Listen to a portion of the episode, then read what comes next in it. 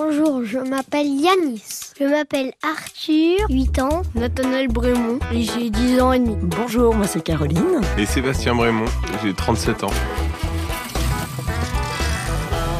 Et en fait, aux États-Unis, il y avait plus de cactus qu'au Mexique aussi. Euh, Ok. non, au Mexique, il y en avait plus qu'aux États-Unis. Ah oui, Hum. oui, puisque c'est quand même une sorte d'emblème euh, Ouais. pour Oui, tout le ils monde. faisaient au moins 3-4 mètres de haut, les cactus. Ah, dans la rue, il y a des cactus.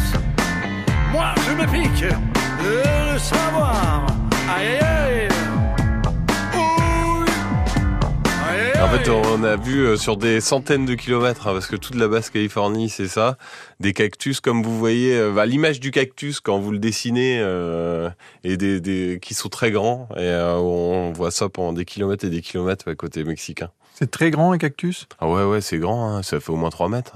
3-4 mètres, comme Hum. j'ai dit. et c'est piquant. Si tu prends euh, l'aiguille par les côtés, tu la tires et bah elle s'enlève. Si tu te fais, et fais exprès de te piquer avec, bah oui, c- ça fait mal. À part quand tu la piques euh, à l'horizontale, parce qu'en fait ça traverse juste la peau. Donc vous avez joué à vous faire piquer par des cactus. Non, on jouait à arracher les aiguilles. Donc ils ont plus d'aiguilles maintenant les cactus du Mexique grâce à grâce à vous.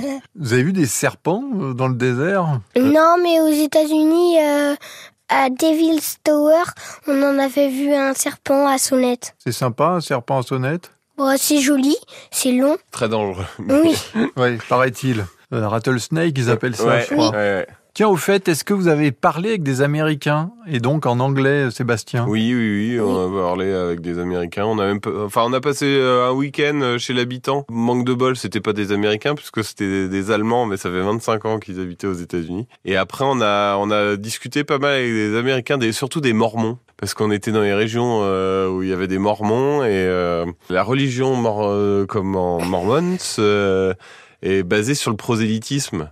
Donc en fait, ils viennent vers vous pour vous convertir. Et il y en a en France, ouais, mais, euh, il y en a un peu partout dans le monde. Et on sait aussi, du coup, puisqu'on a discuté avec beaucoup de Mormons, ceux qui vont en France, c'est c'est le pays où ils arrivent le moins à convertir de, de gens. Ah, Les Français sont pas faciles à convaincre. Ouais, il paraît que c'est la purge. Hein. Les- c'est- quand, quand je crois que j'ai j'ai cru comprendre que quand ils sont amenés en France, ils sont ah, pff, pourquoi moi